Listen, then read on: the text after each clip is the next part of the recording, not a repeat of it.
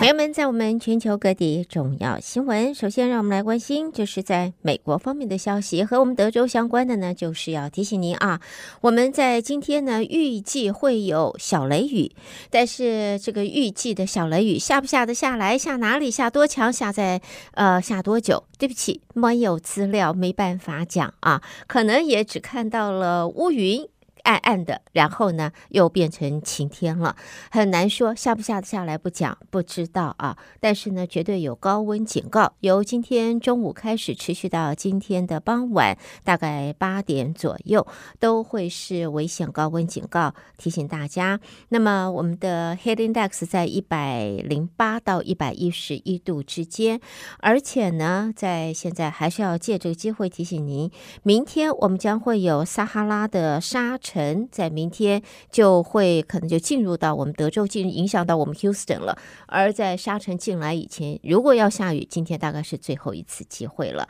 那么的预计在这个礼拜五啊，还是会一直到礼拜五。大概都会还是干燥之外，那么看东西看是什么样子感觉呢？因为有 Sahara 的这个沙尘，所以看东西就是雾蒙蒙的。看天气就不再会是蓝天白云，而是灰蒙蒙的了。好，接着呢，我们再看啊，因为美国的部分地区还有全世界的各地，现在都是极度高温。除了影响，呃，就是物种，包括了呃这个农作物，包括了动物，还包括了我们人类，我们的生活、我们的健康、我们的出行，所以呢，跟我们的生活的这个行动方面啊，交通方面都受到影响。所以现在许多的航空业者因为如此高温，就必须要减少载油量、载客的数量。或者他的行李的数量，或者呢，要等到晚上气温变得比较低之后才能够起飞。专家也在此表示，班机延误的状况在未来是不减反增的。根据报道，高温导致发动机的性能下降，机翼能够产生的升力啊变低了，也促使总部位于拉斯维加斯的中时航空，他表示提出警告。如果高温威胁到乘客的安全，他们将会延后航班起飞的时间。上个礼拜呢，在 Delta 有一架班机就在 Las Vegas 的机场，在这个停机坪等待起飞，要飞到 Atlanta 的时候，竟然一等就等了四个钟头。也是因为机舱之外的高温已经达到了大概有一百一十五度以上啊，机舱内又没有空调，让部分的乘客出现了高温不适的症状。而 American Airlines 也以 Delta 这起事件当作前车之鉴，也做出了因应，说公司正在采取额外的步骤，要确保。把空调的冷空气接上飞机，针对辅助动力装置进行早期的保养。要辅助动力装置就是比较小的一个发动机，在比较大的发动机关闭时，可以提供呢这个冷气空调的动力。好，在这呢也再一次的提醒您。因为现在是极端高温，而且这种高温会持续好一阵子。我们借这个新闻提醒所有的朋友们，在健康方面、身体的呃，对于高温的不适反应啊，要及早做好准备，要小心因应。好，接着我们再看其他方面的新闻。首先呢，我们看到美国国务卿布林肯在昨天说，美国试图强化对中国的沟通管道，来避免两大强权发生冲突。布林肯表示，乌克兰收复失土的任务将是非常的艰难，并且也预测这个战争还会要持续数个月。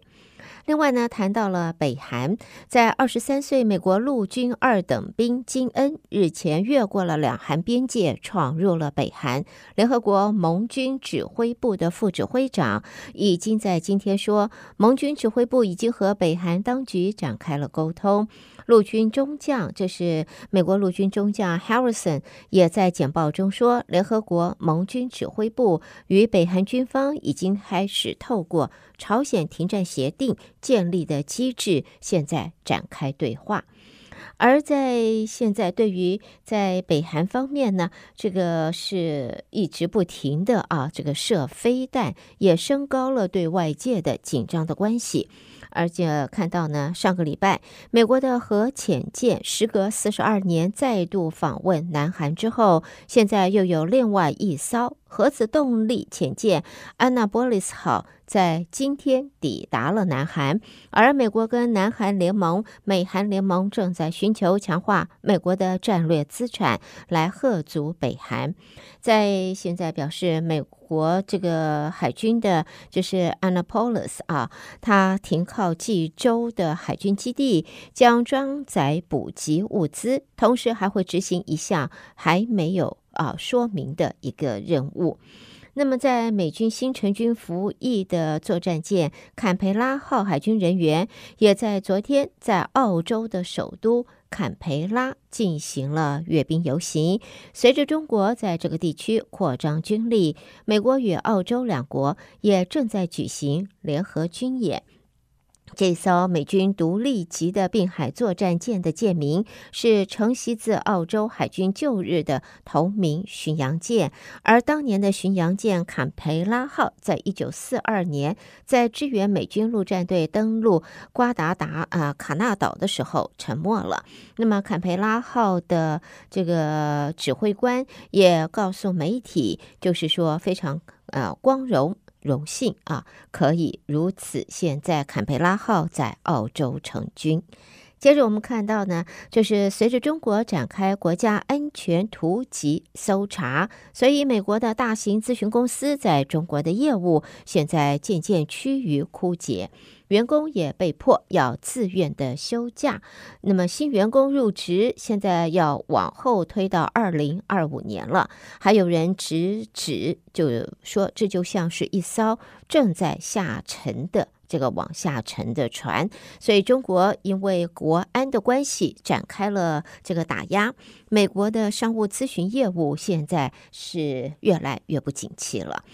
接着呢，再看到呢，六月到现在，美国国务卿布林肯，还有财政部长耶伦，再加上气候特使呃这个科瑞，这些高官都接连的访问中国，期盼能够稳定影响全球供应链和印太局势的美国与中国的关系，也希望能够合作解决气候问题。虽然这些对话的目的在使得美中关系缓和。不过呢，在学者方面的分析则是，双方都没有明显的让步，这些会晤缺乏扎实呃的成效。在这些美国官员访问中国前，外界就对实质突破的期望并不抱太大的希望。分析人士认为，两国的基本想法是双边关系的一大症结。中国当局认为，美国意在打压它的发展。防止中国在国际的崛起，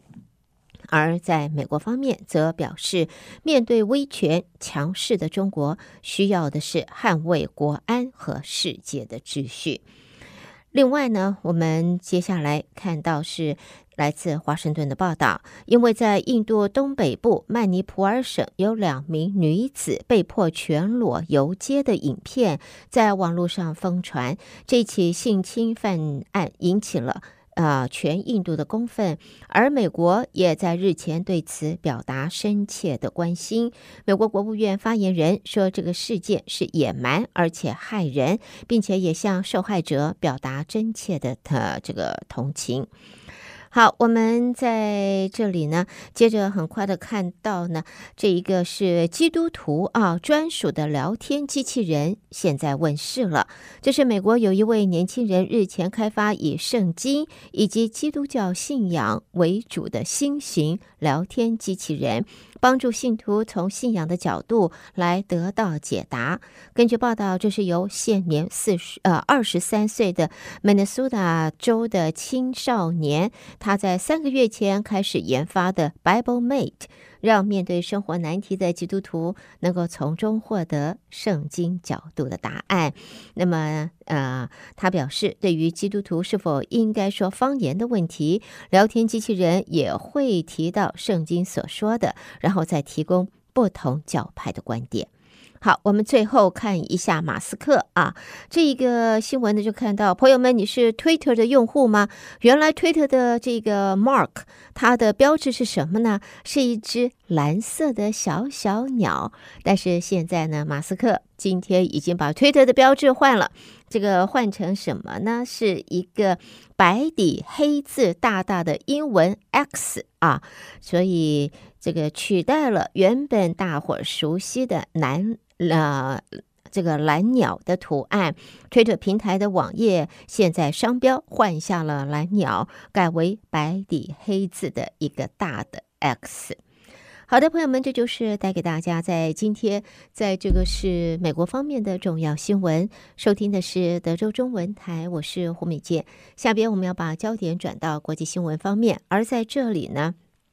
再一次的，先代表我们的呃，代表德州中文台，那么谢谢在我们礼拜六下午啊，参加我们和林信惠林教授以及就是呃家的财务的这个专家何家祥带给朋友们的一个座谈，那么也谢谢光研社啊安排了呃。整个的场地提供我们的活动，谢谢所有参加在礼拜六下午参与活动的听众朋友们。礼拜六下午非常的热，但是呢，呃，我们的听众也协同带着他们的这个家里边的孩子啊，呃，小朋友，还有可能还有大朋友和父母，全家一同参加。我们希望这一次的座谈能够提供我们参与的朋友们您所需要的讯息，协助您在这一方面有更好的安排跟了解。那当然，在这个座谈之后的话，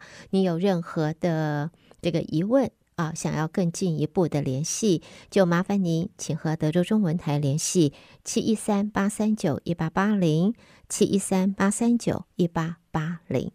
好的，下边呢，我们呃带给朋友们的就是国际方面的新闻了。首先看到伦敦的报道，在中国外交部长秦刚消失了将近一个月之后，现在中英国的外交大臣科维利已经暂缓了在这个月原来要定的行程，就是中国的访问行程。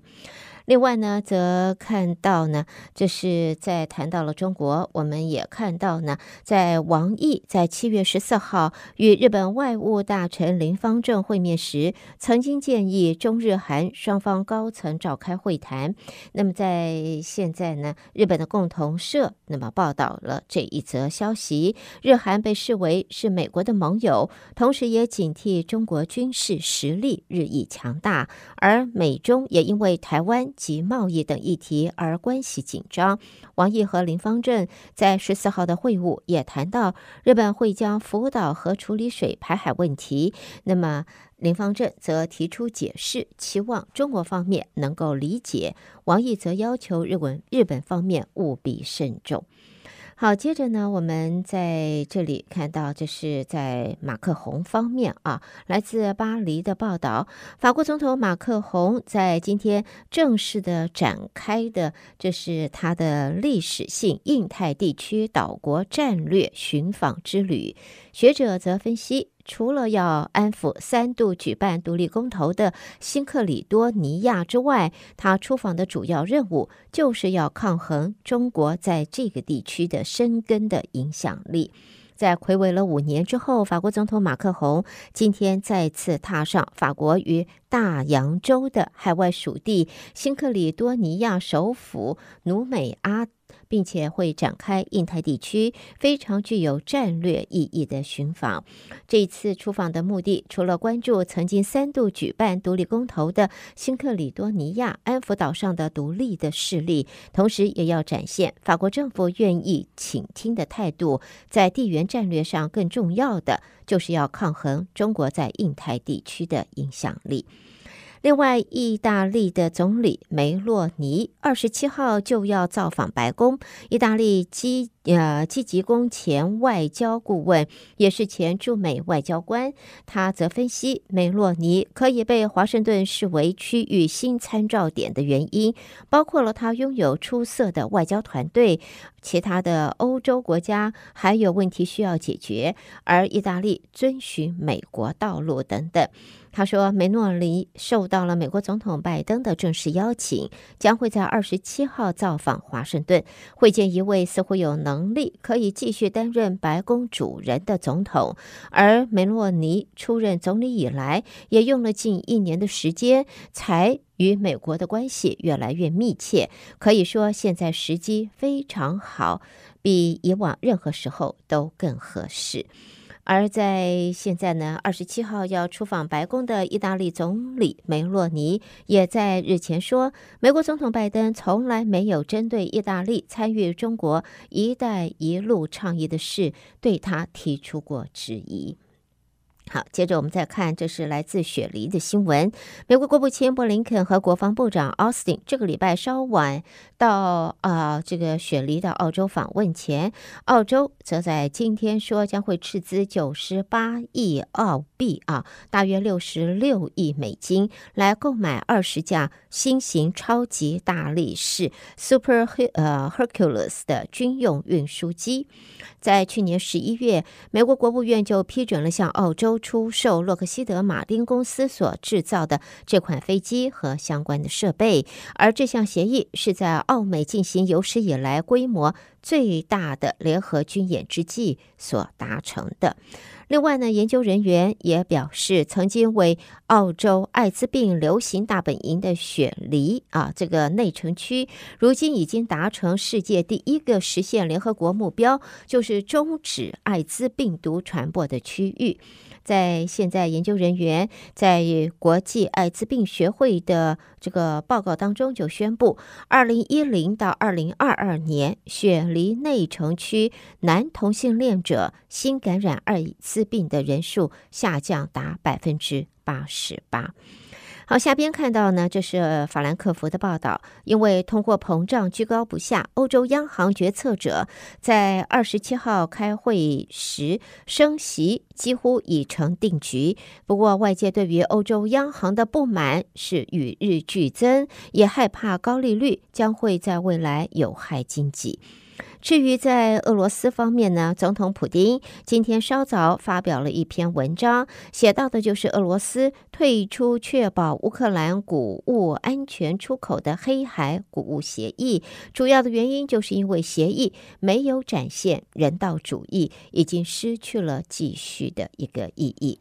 至于在希腊方面呢，希腊希腊的这个罗德斯岛的野火肆虐啊，已经有成千上万的游客和居民在学校和收容所避难了。随着大火威胁到度假村，还有沿海的村落，同时间还有许多人现在赶忙搭乘私人的船只、飞机撤离这一个麻烦又危险的地方。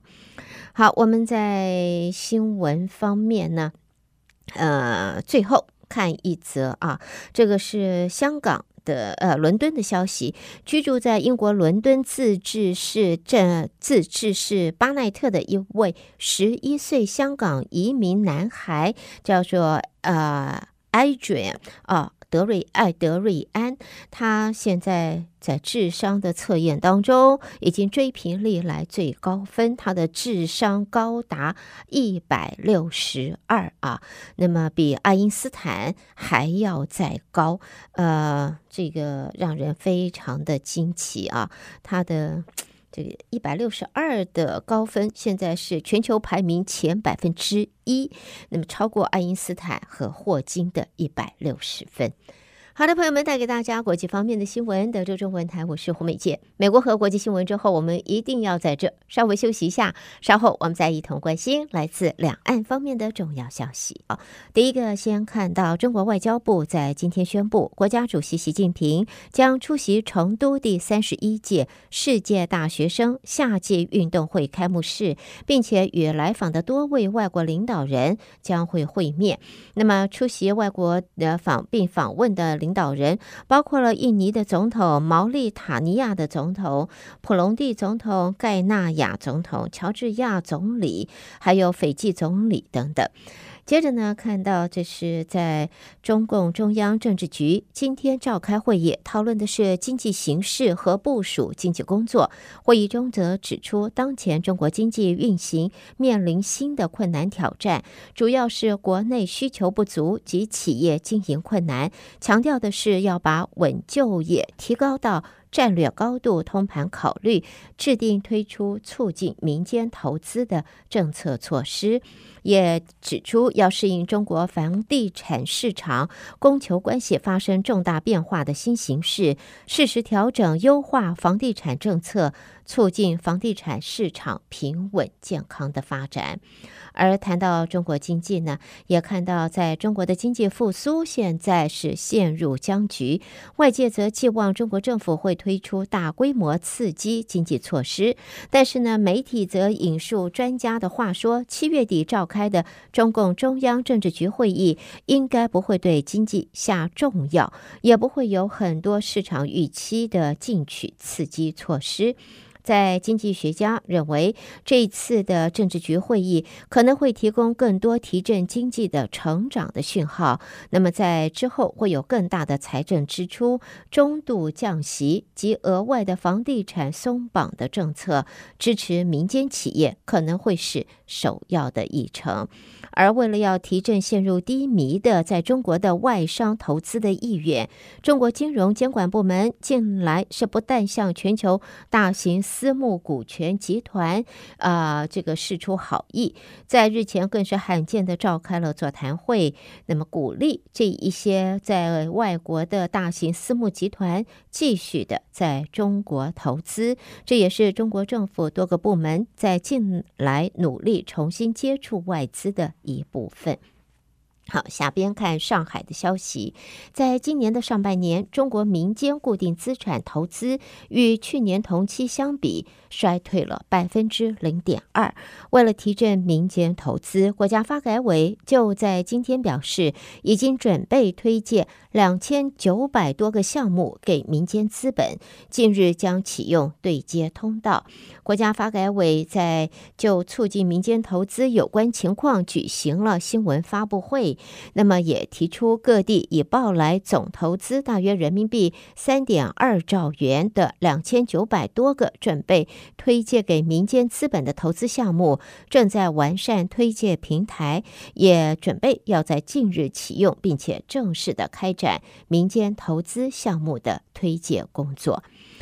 好，接着我们再看的，这是上海的消息。日本有二十三种高性能半导体制造设备出口管制，在二十三号会生效。中国外交部发言人毛宁则在今天说，中国方面对此深感遗憾和不满，已经向日本方面提出严正交涉，并且会密切的关注政策的相关影响。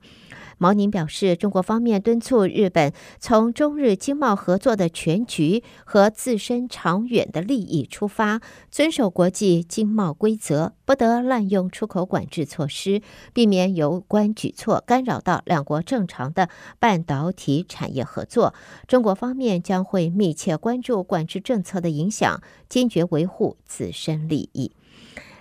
其他方面的新闻，我们看到前中共中央办公厅副主任、中央警卫局长王少军在四月底传出已死亡之后，现在新华社在今天正式宣布，王少军四月二十六号就因为呃生病的关系医治无效，在北京逝世，享年六十七岁。而这项宣布距离他死亡将近三个月了。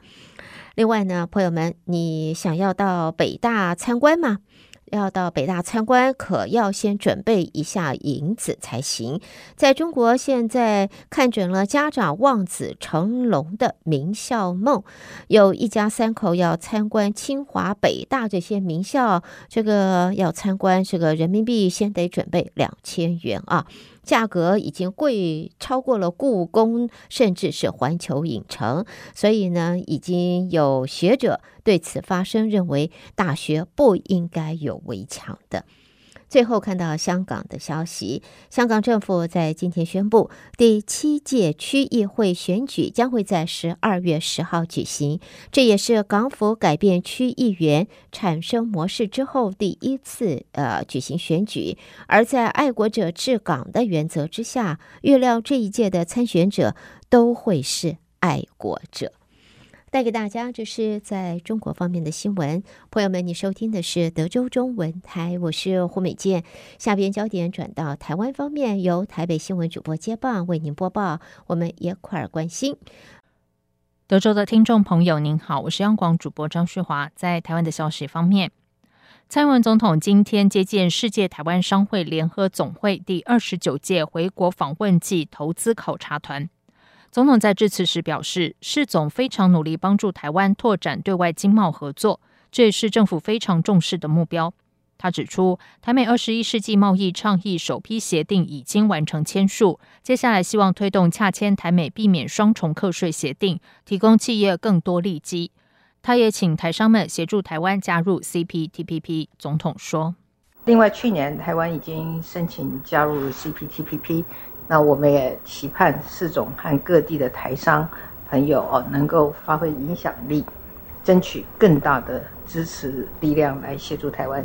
加入 CPTPP，强化台湾的经济的韧性。总统也特别说明，这几年虽然面临全球疫情及通膨的挑战，政府仍然持续改善台湾的经商及投资环境，带领台湾稳健向前行。在今年瑞士洛桑管理学院 IMD 公布的世界竞争力年报中，台湾在六十四个受评比国家中排名第六，整体排名连续第五年进步，这是二零一二年以来最佳表现，证明台湾整体国力及产业体质都在持续进步当中。这次世总考察团也将参访台湾的绿能、航太及循环经济等这些产业，近年也在政府大力支持下不断扩大发展。他欢迎台商一起加入投资的行列，将台湾打造成国际上重要的产业据点，抓住国际市场上的商机。汉光三十九号演习今天起一连五天登场。根据国防部公开资讯，这次演习区分为战力保存、海上截击与护航作战、国土防卫作战等三大重点。今天首日演练战力保存，模拟西部各军用机场遭导弹袭击，战机紧急转场。此外，桃园后备旅教召动员也从上午八点起展开报到编程。由于台风杜苏芮带来影响，国防部发言人孙立方强调，如果天后导致科目调整或取消，各级部队将在后续驻地、专精、基地及联合等阶段训练。他说。如果因为天后的因素导致科目调整或者是取消，那么各级部队会在后续的驻地，那么持续的以处处接战场的一个思维来提升国军防卫作战的战力。国防部也提醒，今年度万安演习二十四到二十七号配合汉光演习举行，今天由北部地区率先登场。空袭警报响起之后，平日车水马龙的台北市区出现空无一人的难得景象。出席北市万安四十六号演习的空军参谋长曹进平强调，万安演习是整个联合防空中非常重要的演练项目，主要目的就是希望国人能够做好准备，未来万一遭遇空袭时，都知道如何采取最有效的避难及防灾程序。经济部今天公布六月工业生产指数为八十三点八六，年减百分之十六点六三，连续十三个月负成长。其中占比最大的制造业也年减百分之十七点一五，双双连续十三个月负成长。累计今年上半年，两指数年减幅分别为百分之十七点五九、百分之十八点二九，同创二零一零年以来同期最大衰退。以上就是今天的台湾重点新闻，谢谢收听。